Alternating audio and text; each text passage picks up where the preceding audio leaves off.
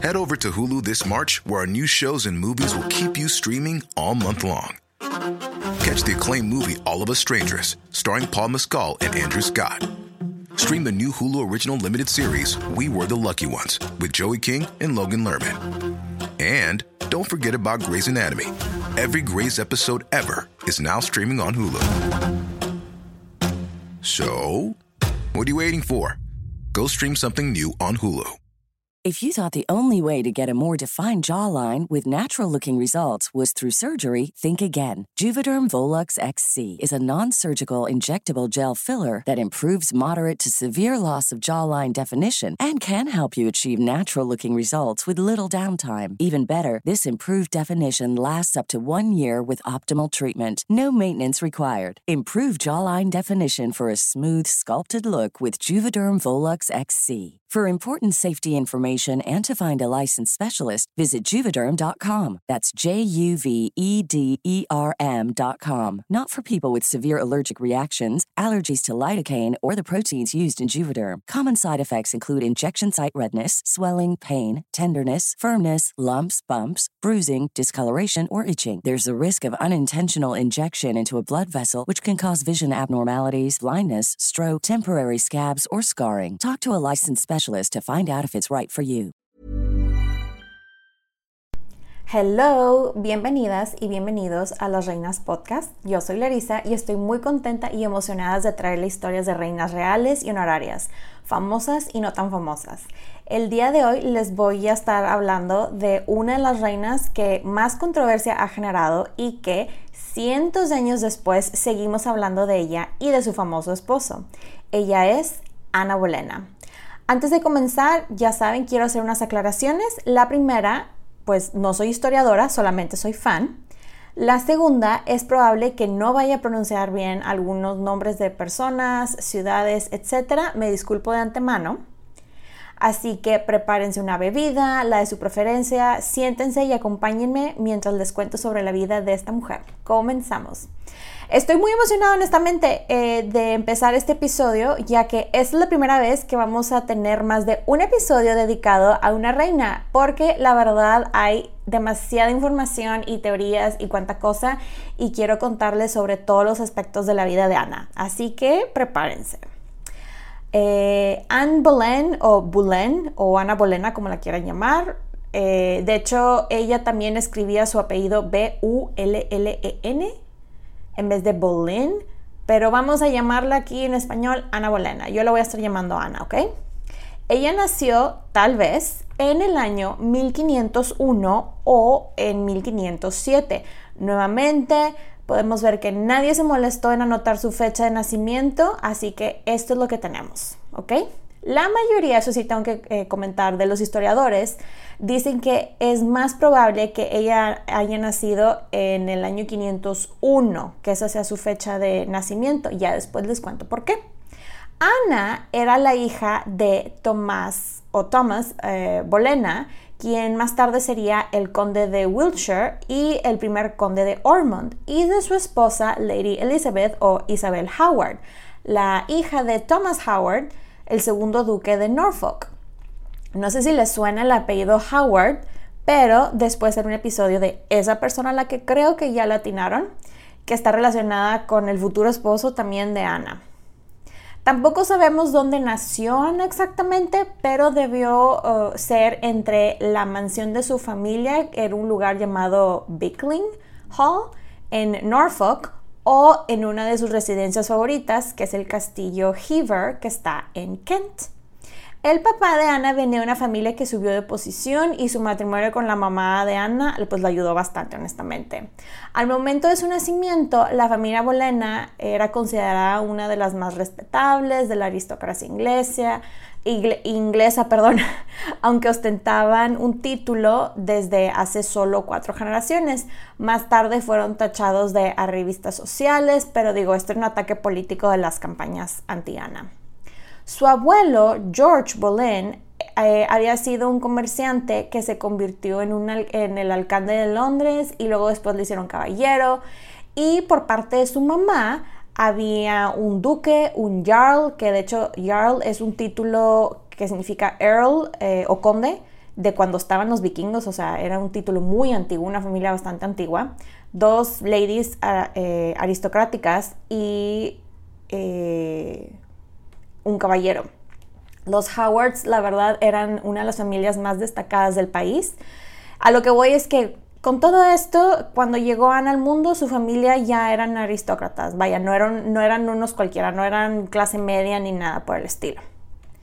Su papá se hizo popular, este, vaya, llamó la atención del el rey, que en aquella época era Enrique VII, el papá de Enrique VIII, y lo mandaba a diferentes misiones diplomáticas. Ana tenía dos hermanos, una hermana mayor llamada María, supuestamente era su hermana mayor, y un hermano menor llamado George, o sea, Jorge. Ana era el sándwich, ¿ok? Pero al parecer eh, realmente habían sido cinco hijos, pero dos de esos que eran niños murieron, creo que se llamaban Richard y Thomas. Nuevamente les digo, aquí la gente muy creativa con los nombres, pero murieron como que muy chiquitos o de bebés, una cosa así, entonces no se mencionan en la mayoría de los escritos, pero digamos los tres hijos que sobrevivieron fueron ellos, María, Ana y George. Su educación. Sabemos que recibió una educación bastante buena, bueno, considerando lo que era bueno para la época. De hecho, cuando Ana era niña se puso de moda, y lo digo moda entre comillas, por llamarlo de esa manera, el educar a las niñas de las clases sociales altas. Y cuando digo educarlas es de educarlas como educarías a un niño. En 1513 la mandan a la corte de la archiduquesa Margarita de Austria, quien era la hija de Maximiliano I, el emperador del Sacro Imperio Romano. Dato curioso de esta señora, de Margarita de Austria, ella estaba encargada de la educación de su familia y su familia eran los Habsburgos.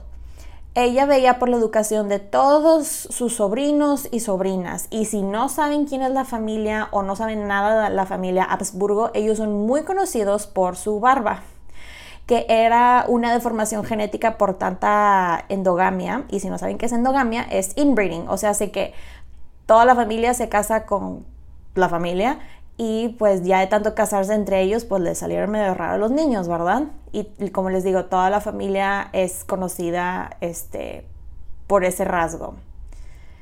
La mandaron a un lugar o ciudad llamada Mechelin, que es una ciudad que está eh, en lo que es ahora Bélgica, pero en aquellos tiempos era considerado toda esa zona como Países Bajos y la mandaron a que terminara su educación a sus 12 años, aprox.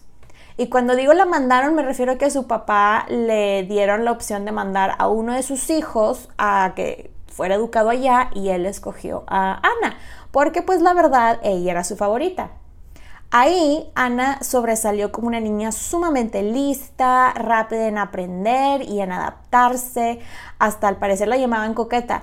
Digo, no sé cómo puede ser coqueta una niña a los 12 años, pero pues sigamos con la historia y básicamente Ana fue un hit en la corte de, la, de Margarita.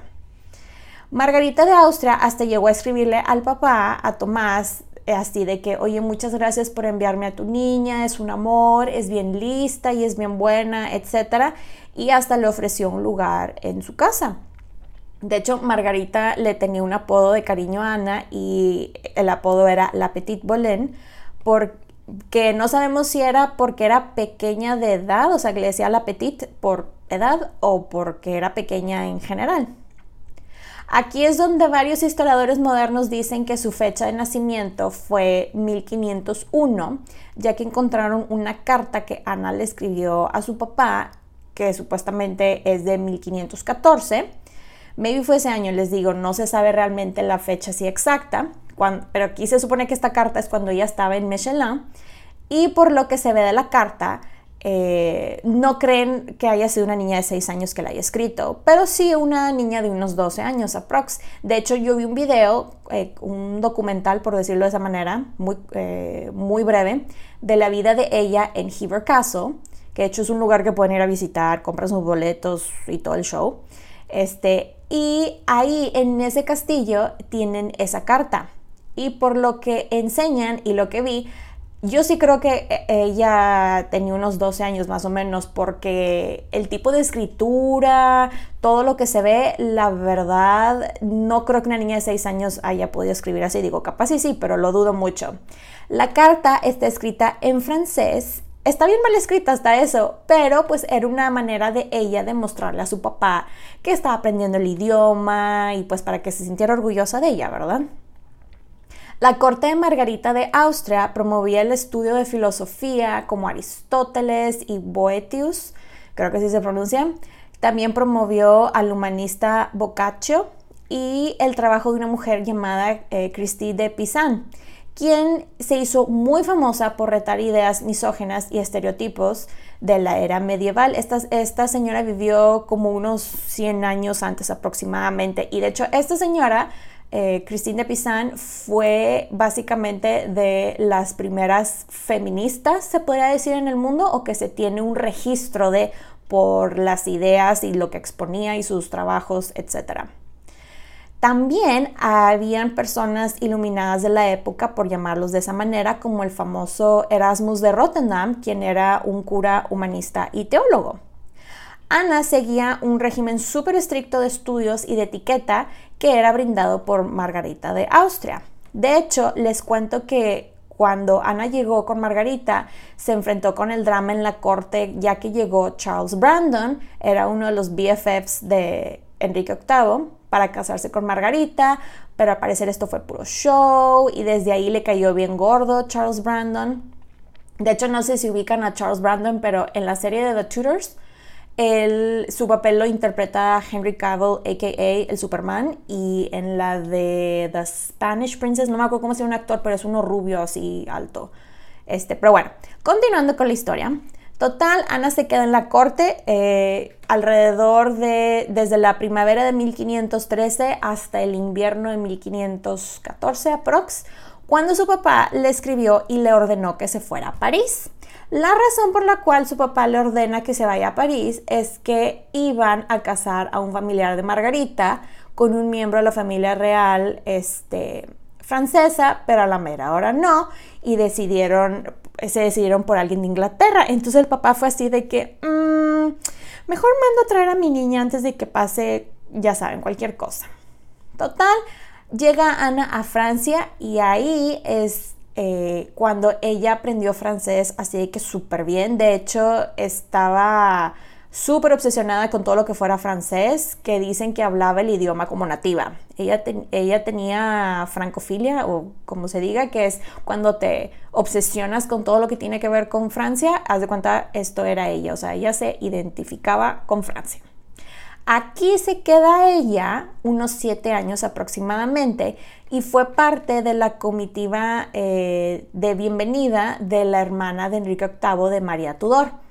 Nota, no hay que confundirnos con la otra María Tudor, quien es la hija de Enrique VIII. Como les dije desde el primer episodio, durante esta época la verdad, hay como cinco nombres para todo el mundo y se reciclan y reciclan los nombres, entonces todo el mundo es María. Y, o sea, para que no se confundan. Yo, yo les voy aclarando cuál María.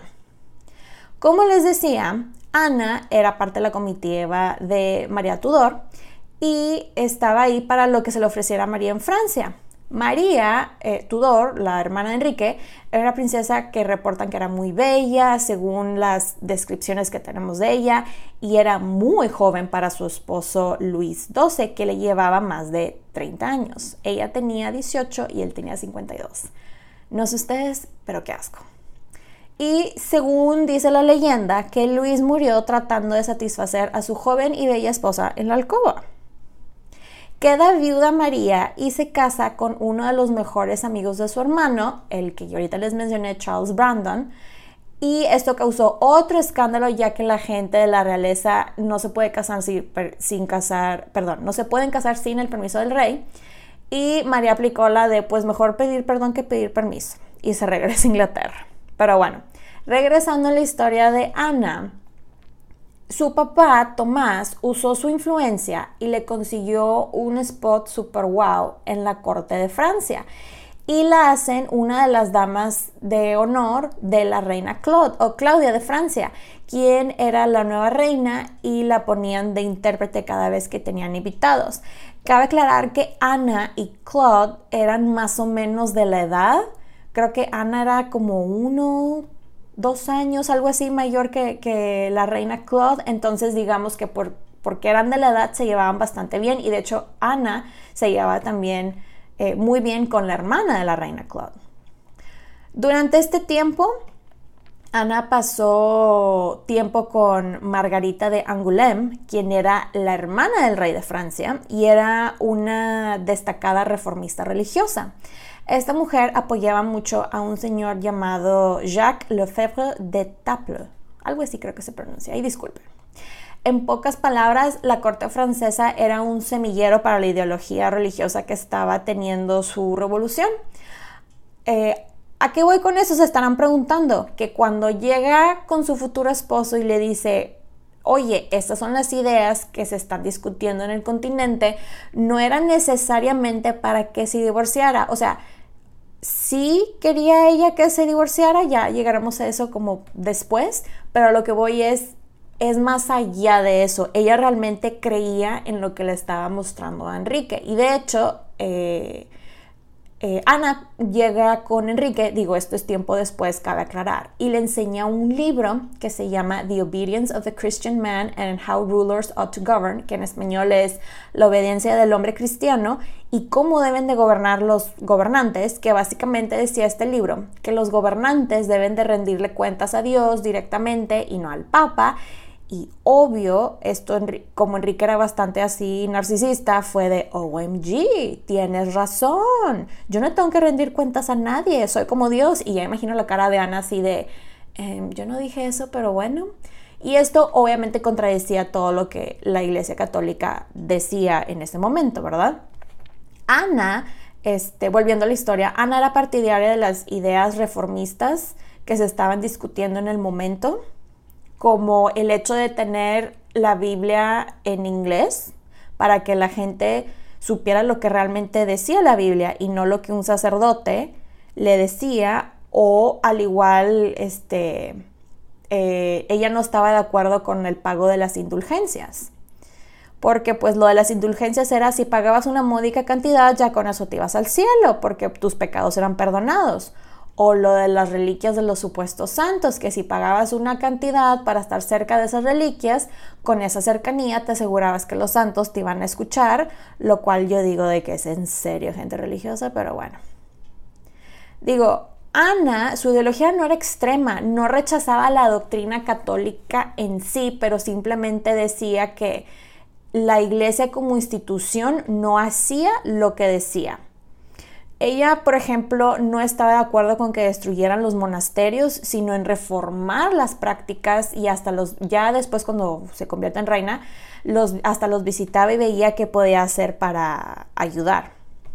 Otra cosa, esto es cambiando de tema abruptamente, pero se me hizo muy interesante y dije, lo voy a incluir es eh, un pequeño fun fact, es que es muy probable que Ana haya conocido a Leonardo da Vinci, ya que ella estuvo en la corte francesa al mismo tiempo que él estuvo, o sea, los, todos los, eh, los escritos, los records están de que, o sea, que sí o sí se tuvieron que haber visto en algún momento y sobre todo porque como ella estaba con la reina Claude, eh, a veces iba supuestamente Da Vinci cosas que le pedía la reina, etc. Y no sé ustedes, pero me pareció súper cool este, este random fun fact. Pero bueno, continuando con la historia de Ana. Ana, como les decía, se adaptó muy bien a Francia y a su cultura, aprendió los bailes y los bailaba casi hasta mejor que las francesas, eh, adoptó la moda, eh, poniéndose esas capuchas francesas que muy escandalosamente enseñaban algo de cabello OMG y se hace experta en uno de los juegos favoritos de la corte francesa, que es el coqueteo. Eh, después hablaremos un poquito más de eso. En 1521 su papá le escribe y le pide a ella y a su hermana María, quien estaba también en la corte francesa, que se regresaran a Inglaterra. Ahora voy a hacer una aclaración de su hermana porque la hermana tiene una súper terrible fama, igual que Ana María Bolena, en aquel entonces todavía era Bolena, este, o creo que ya la habían casado, no me acuerdo. No hay evidencia tal cual que tuvo una affair con el rey de Francia, pero sí tenemos evidencia que tuvo una affair con su futuro este, cuñado, Enrique VIII. Digo, lo comento porque si ustedes ven series como The Tudors, etcétera, o sea, creo que hay una escena en esa serie que este, el rey de Francia está hablando con el rey de Inglaterra y de que, ah, sí, esta mujer, bla, bla, bla, y de que sí, mira, y te la llevo, y creo que le lleva a María Bolena, y es mentira, ¿ok? O sea, es, puro drama, puro show para el programa, ¿ok? Pero bueno, vamos a hacer una pausa en su historia para hablar de su aspecto físico. ¿Cómo se veía Ana? Ana no era convencionalmente hermosa para su tiempo. No sé si se acuerdan cuando em, en el primer episodio, que si aún no lo escuchan deberían, eh, digo yo. Bueno, les conté que los estándares de belleza de la, época eran básicamente mujeres muy pálidas y rubias, las que estaban de moda y frentonas y con mucha curva. Ana era súper delgada, o sea, súper petit, y su piel se consideraba demasiado oscura es muy probable que su tono era como olivo, por decirlo de esa manera, pero era una mujer muy llamativa porque tiene unos ojos oscuros y una larga melena oscura que llevaba suelta, lo cual para la época era así de OMG, era un escándalo, ¿verdad? Traer el cabello suelto. El embajador veneciano eh, de la corte, bueno, que estaba en la corte de Enrique VIII, que conoció a Ana en 1532, escribió lo siguiente de ella. No era una de las mujeres más hermosas del mundo. Sin embargo, otras personas la consideraban complètement belle, o sea, absolutamente bella.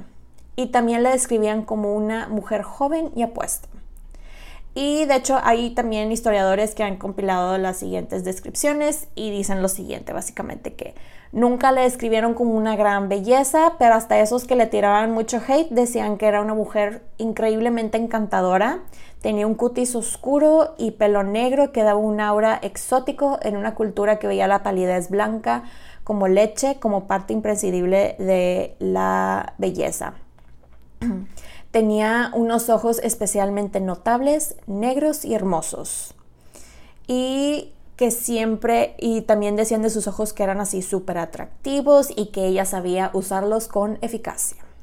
Me encanta que dicen piel oscura cuando muy probablemente era alguien que tenía como subtonos amarillos, por decirlo de esa manera, y por eso a lo mejor se veía como bronceada. Pero, este, digo, puedo puedo entender que la pobre mujer iba a súper resaltar con su tono de piel oscuro y cabello negro y ojos oscuros cuando estaba la pobre mujer nadando en un mar de rubias de ojo azul. ¿No creen? Pero bueno, la gente le atraía muchísimo el carisma de Ana, tenía ese je ne sais quoi, o sea, ese, ese no sé qué, qué sé yo que causaba una sensación y aparte tenía un gusto por la moda, inspiró muchas tendencias entre las damas de corte, etcétera, ¿verdad? También dijeron eh, lo siguiente de ella, que el encanto de Ana estaba no tanto en su aspecto físico como en su personalidad viva, su elegancia, su agudo ingenio y otras habilidades. Era baja y ostentaba una sugestiva fragilidad. Destacó en el canto, componiendo música, bailando y conversando. Y eh, por lo tanto los jóvenes de la corte gravitaban a su alrededor. Para que se den una idea más clara de las actrices que han interpretado en las diferentes series y películas este, que han interpretado a Ana Bolena, yo diría que la que más se acerca a ella, a como se veía, es esta Natalie Portman en la otra bolena por lo bajita y petit y planita y pues el color de piel ya ven que se ve así como bronceadita. Este, otra de las cosas que quiero hablar está que está relacionada con su aspecto físico es el supuesto sexto dedo. Así es, vamos a hablar del famoso sexto dedo. Pues damas y caballeros, 500 años después les confirmo que no hay ninguna evidencia, así, nada de evidencia, que la mujer tenía un sexto dedo en su mano. ¿Ok? ¿Ya? Mito, completo mito. Al parecer tenía, por lo que encontré en mi investigación, al parecer tenía como que uno de sus dedos, como que era una uña como muy ancha y la podías ver de lado la uña, una cosa así, pero repito, es un mito. O sea, es un mito así en mayúsculas que lo del sexto dedo, o sea, no existió. Tampoco tenía la mujer la cara llena de verrugas ni de lunares. Esto, todo esto, lo de las verrugas y los lunares y el sexto dedo, era parte de la campaña anti-Ana eh, de la gente de su futuro esposo para decir que era bruja, ya que para las creencias y supersticiones de la época, si eras una persona que tenía muchos lunares o verrugas, ya tenías la marca del diablo. ¿Ok? Esa era la señal que buscaban para comprobar que el diablo estaba en ti, te tocó, etc. Digo, me pongo a pensar en todas las personas que, que tenían varios lunares visibles, o sea, pobres, yo creo que siempre andaban tapados porque eso ser acusado como bruja, brujo o marcado por el diablo era una sentencia de muerte segura. Digo, yo tengo en mi mano izquierda tengo dos lunares, ¿cómo le iba a hacer yo en aquellos tiempos? Porque ya eso era marca del diablo, imagínense. Pero bueno. Aparte, digo, pensemos por un momento eh, de las supuestas deformidades, ¿a poco creen que hubiera sido la sensación ella en la corte francesa, en donde estuvo tantos años con los vanidosos y piquis, que que son o eran los franceses con la belleza, si tuviera ese dedo extra y todas esas verrugas y lunares que dicen que tenía. Y pues, claro que no, y aparte creen que el futuro esposo, el rey de Inglaterra, lo hubiera escogido si hubiera estado tan deforme con tanta cosa, pues claro que no. Pero bueno, volviendo a la historia de Ana. Ana se regresa, se regresa a Inglaterra para que se llevara a cabo el matrimonio entre ella y un primo de ella que estaba en Irlanda, un chavo llamado James Butler. Iban a casarlos porque los papás de ellos estaban peleando por unas tierras en Irlanda y hasta llevaron sus quejas al rey y el acuerdo al que llegaron fue, ¿no tienen alguna hija o hijo con quien puedan casarse los primos para que las tierras se queden en la familia? Y el papá de Ana fue así de que, mm, pues yo tengo una hija y el papá de James fue de que pues yo tengo un hijo y les dijeron, ok, perfecto, ahí está la respuesta, que se casen los primos, así queda toda la misma familia y ya nadie se está peleando. Entonces, pues así fue como accedieron el papá, Tomás, accedió a casar a Ana con el primo de Ana, este James. Digo, a la mera hora no pasó nada, nada de boda y en ese inter, como les digo, ella y la hermana llegan y se instalan en la corte inglesa y todo el show. Ella y la hermana, sobre todo ella por su aspecto físico y actitud y ya saben lo exótica que se veía, llama mucho la atención en la corte por sus modas francesas, por su actitud francesa y aparte digo del aspecto religioso que había estado expuesta, que eso lo, hubiera hecho hereje en Inglaterra, los franceses eran casi como que un poquito más open-minded con cosas de cartitas y así, cosas más místicas pues. Pero tengo que aclarar que no hay ninguna evidencia de que ella usara eh, cartas de tarot como lo sugieren en la película, la que ahorita les dije, la otra bolena, que ya ven que Natalie Portman está así como con unas cartitas de tarot. No es cierto, o sea, eh, no, ni siquiera habían cartas de tarot para esa época y menos en Inglaterra. Creo que estaban disponibles en Italia, una cosa así, pero no, no en Inglaterra. Pero bueno, como les decía, Ana destacó en el tema de Courtly Love, lo del amor en la corte, ese show, que si no saben qué es eso, en pocas y simples palabras, es el arte del coqueteo en la corte. Todo el mundo lo hacía y era algo súper inocente. Los hombres veían maneras así de ser más caballerosos, y actuar como caballeros y las mujeres escribían poemas y acertijos y cosas por el estilo. O sea, a lo que voy es, era algo muy inocente y al parecer a lo mucho que llegaban era hacerse regalos, pero hasta ahí. Estando en la corte inglesa, eh, su tío, el duque de Norfolk, le consigue a ella y a su hermana un lugar como damas para la corte de la entonces reina Catalina de Aragón. Que no se preocupen, después ella va a tener su propio episodio, que probablemente van a ser varios episodios porque esta vida también tuvo una, vida, eh, una vida muy fascinante. Pero volviendo a la historia, y en este tiempo es cuando se supone que su hermana María empieza su affair con Enrique. Breve paréntesis de eh, María Carey, aquí ya les digo, ya estaba casada. Ella, para cuando empieza su affair con el rey, ella, como les digo, ya estaba casada y supuestamente tiene dos hijos con el rey, aunque él no reconoció porque como sus reyes, porque pues ella estaba casada y aplicó la de, pues decimos que son de tu esposo, ¿no? Pero los historiadores sí están seguros que al menos uno de sus hijos, que es la niña, Catalina, sí es de Enrique. Pero está muy dividido el debate de si los dos eran de él, si nada más la niña, pero lo que sí están casi segurísimos es que Catalina, la niña, era hija de, de Enrique. Durante este tiempo, otro de los super chismes que le, que le sacaron a Ana fue que supuestamente tuvo una affair o relación o algo por el estilo con un hombre llamado Thomas Wyatt, quien era un poeta en la corte de Enrique, pero también trabajaba como embajador de Inglaterra en Roma. Eh, Wyatt supuestamente era muy guapo y tenía bastante dinero, pero había un gran detalle. Wyatt estaba casado, así que ya se imaginan el escándalo que supuestamente causó. Al final del día fue puro chisme, puro fake news. Eh, que se usó en contra de ella, ya que tiempo después hasta el nieto de Wyatt dijo, o sea, él escribió así sus relatos, dijo que era pura mentira, que su abuelo nunca se metió ni tuvo nada con Ana. Total. Ana se queda bajo el servicio de la reina Catalina de 1522 a 1527 y se supone que en el año 1522, o sea, su primer año en corte, es cuando conoce oficialmente a Enrique. Supuestamente se conocen durante un baile de máscaras que se llevó a cabo el 4 de marzo de 1522. Aquí es donde Enrique VIII le echa el ojo, pero no pasa nada entre ellos hasta como unos dos años después aproximadamente. Al parecer la escena de la serie de The Tudors del baile es bastante atinada eh, a como se supone que fue, con excepción de los vestuarios, porque nadie, así, absolutamente nadie se vestiría así en aquellos tiempos. O sea, eso era el equivalente como estar desnudo, honestamente. Traen las boobs de fuera, andan enseñando brazo, o sea, eso nunca existiría en, esas, en esa época.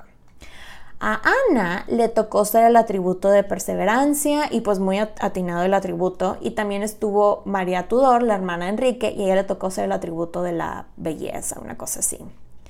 Y dije, supuestamente le echó el ojo a Ana, ya que como les digo, no pasó nada entre ellos hasta años después. Ana ya le había echado el ojo a otra persona y esa persona era un chavo llamado Henry Percy VII. Era eh, el conde de Northumberland, o mejor dicho, el hijo del, del conde de Northumberland, y se enamoran y supuestamente se comprometieron. Paréntesis cultural. Déjame les platico un poquito sobre esta familia, los Percy. Ellos eran una familia antigua y cuando digo antigua estoy hablando que ellos podían rastrear su árbol genealógico hasta el año 1096 cuando un hombre llamado William de Percy cruzó a Inglaterra de Francia y el nombre Percy viene de la humilde morada en donde vivían durante la conquista normanda.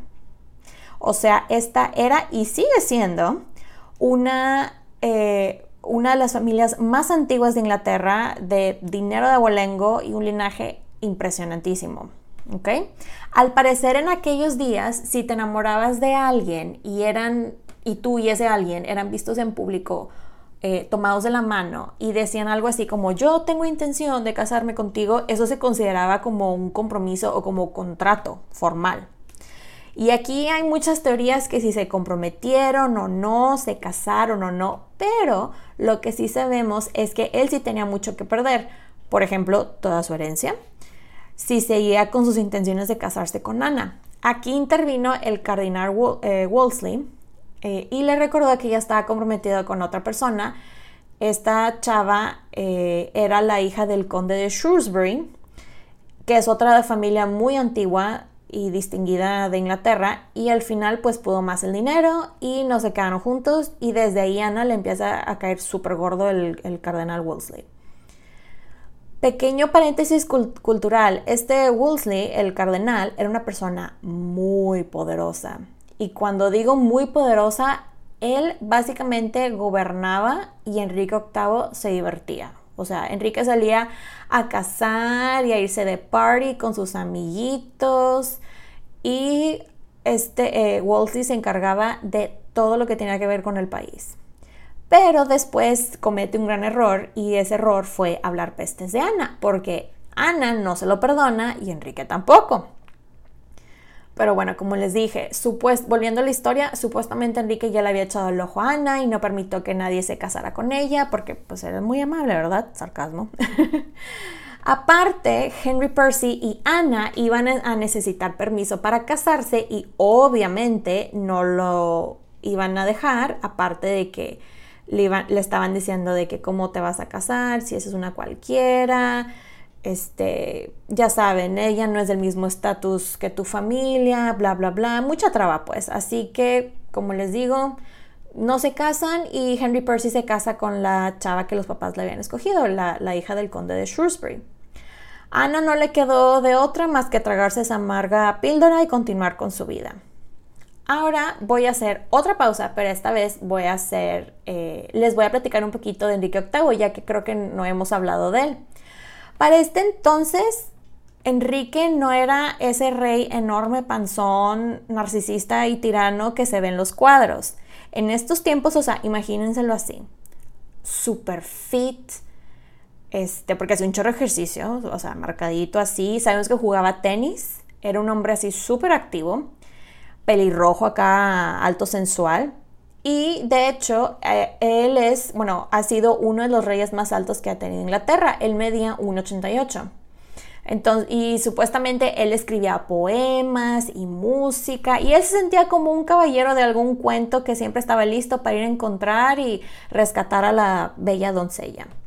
Supuestamente también era muy inteligente, hablaba varios idiomas y aunque no había sido criado para ser rey, porque lo chiflaron muchísimo, pero lo educaron bastante bien, este, que pues con eso le bastó para ser rey.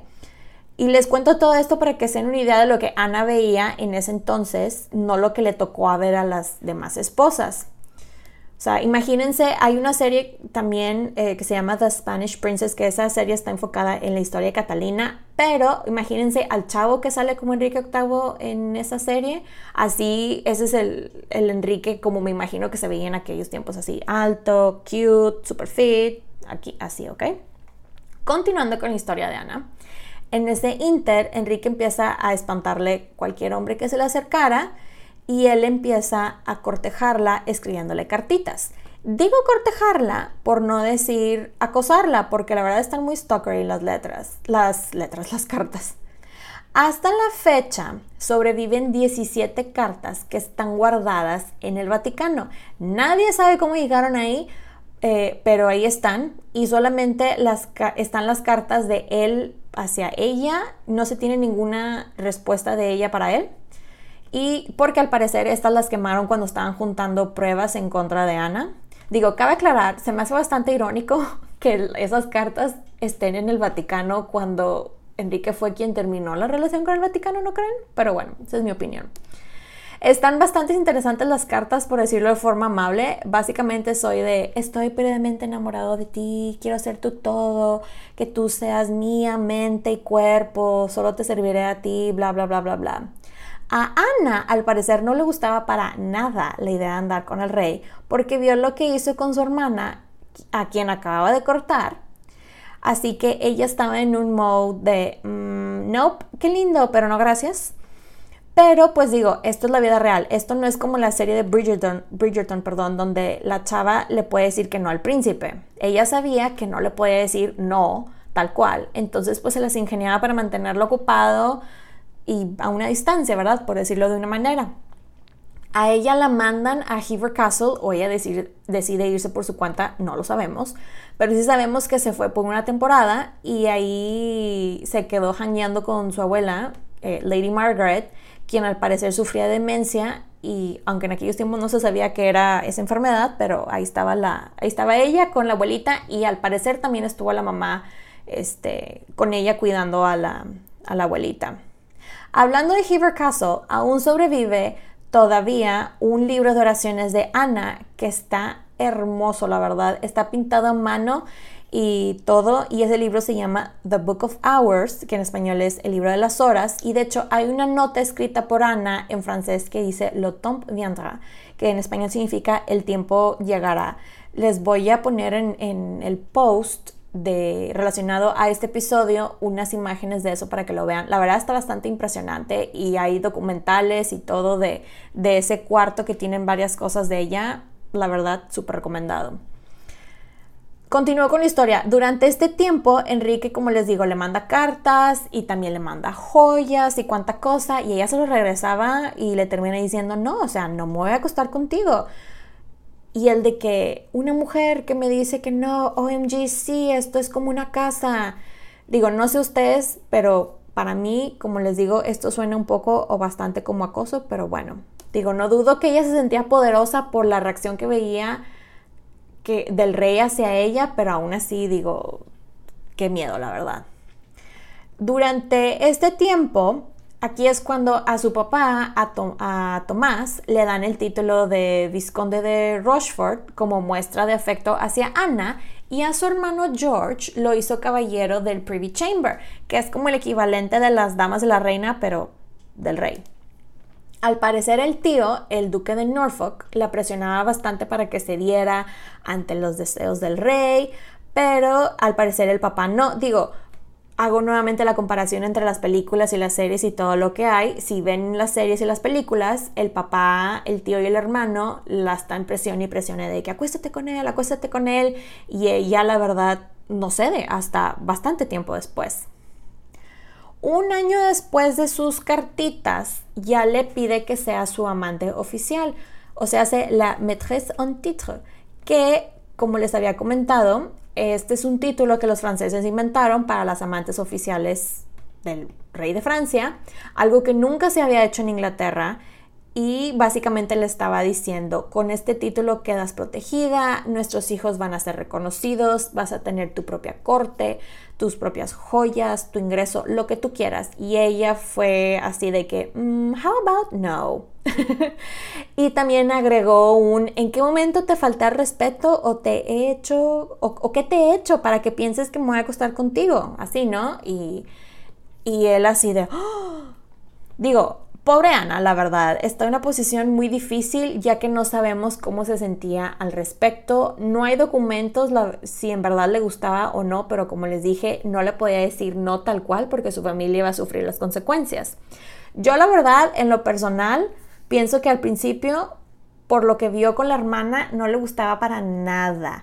Pero conforme pasó el tiempo, no le quedó de otra más que seguir en ese camino y se encariñó con él yo lo veo de esa manera, la verdad. O sea, ya tenía una edad en la que ya no era fácil casarse. Ese hombre por despecho no iba a dejar que se casara porque él podía. Así que yo pienso que ella se dijo a ella misma de que, bueno, pues a darle por aquí y a ver qué sucede. Digo, es mi opinión, ¿verdad? No sé qué piensan ustedes. Déjenme en los comentarios en las diferentes redes sociales, en cualquiera de los eh, posts de las diferentes redes sociales y los leo, ¿eh? Enrique convoca al cardenal Wolsey y le dice, oye, ya llevo rato que no quiero estar en mi matrimonio con Catarina, no tenemos un heredero para el trono y a su edad dudo mucho que vaya a pasar, así que ¿qué tal si vas encontrando una manera de anular mi matrimonio slash divorciarme? Y el cardenal así de, ¿what? Um, ok, sí, sí está bien, ok. Enrique pensaba que eso de divorciarse iba a ser algo muy fácil y rápido, ya que otros reyes europeos lo hacían todo el tiempo, pero no, señoras y señores, no fue así. En el verano de 1527, Enrique le escribe a Ana y le propone matrimonio oficialmente. Y ella no le quedó de otra más que decir I do. Y le envía de regalo al rey o sea, el regalo era la respuesta, pues. Y le envía de regalo un barco, así que al parecer es muy chiquito, que tiene como que una figura que al parecer es una mujer en el barco y un diamante colgando en la parte de adelante. Todavía hasta la fecha los historiadores no saben qué significa eso, pero al parecer Enrique interpretó lo siguiente, que eh, que era como una mujer en una nave y estaba confiando que la nave barquito la iba a llevar a donde tenía que llegar y él era el barquito. O sea, que estaba confiando en él que le iba a llevar a donde tenían que llegar, supuestamente. Voy, igual les voy a incluir una foto del, del, regalo. Ustedes me dicen qué opinan, qué interpretan. Yo no lo vería así, pero ok. Yo diría, ok, sí, está bien se comprometen y regresa Ana a la corte, pero regresa con estilo, ya que eh, Enrique le asigna sus propios departamentos, le regala tierras, etc. Y su esposa Catalina estaba de que, ¿qué está pasando? O sea, ¿por qué la está enseñando en la corte, etcétera? Porque no, no está bajo mi servicio, porque se supone que estaba bajo el servicio de Catalina, ¿verdad? A los días de esto, el cardenal Wolsey eh, ya arma su delegación de personas para ir a Roma a tramitar el divorcio de Enrique con Catalina en el hashtag Team Divorce. Y aquí es cuando Enrique ya le dice a Catalina de que, oye, me quiero divorciar de ti, no estuvo correcto que me casara con la esposa de mi hermano y por eso pues estamos malditos y no hay heredero al reino. Y ya imagino la cara de Catalina de, ¿what? ¿Estás loco? No, no me, no me voy a divorciar. Que, a ver cómo le haces, pero yo no me voy a divorciar. Y en ese inter van a Roma a tramitar, eh, a, tramitar lo del divorcio o a ver qué resulta de esto. Pero resulta ser que el Papa es secuestrado por el sobrino de Catalina y obviamente no le iba a soltar el Papa para, o sea, el sobrino a, a Wolsey para que pues tramitaran el divorcio de Enrique con Catalina e hicieran al lado a su tía. Así que, chan, chan, chan, aquí voy a dejar el episodio. Este, este es como les digo la primera parte. Todavía no estoy muy segura si va a haber parte 2 o incluso hasta parte 3 porque hay bastante info. Pero esta es la parte 1 y espero que les haya gustado este episodio. Pueden encontrar los episodios de Las Reinas Podcast en diferentes plataformas como Spotify, YouTube, Apple Podcast y Amazon Music. Y también están mis diferentes redes sociales como eh, Instagram y Facebook como Las Reinas Podcast y Las Reinas Pod en Twitter. Recuerden de suscribirse, darle like, activar la campanita para recibir notificaciones y recuerden compartirlo. Incluso pueden dejar su rating y review en Apple Podcast y de hecho eso me ayudaría bastante. Y pues muchas, muchas gracias por escucharme y por apoyar este podcast, este proyecto. Nos escuchamos pronto. Bye.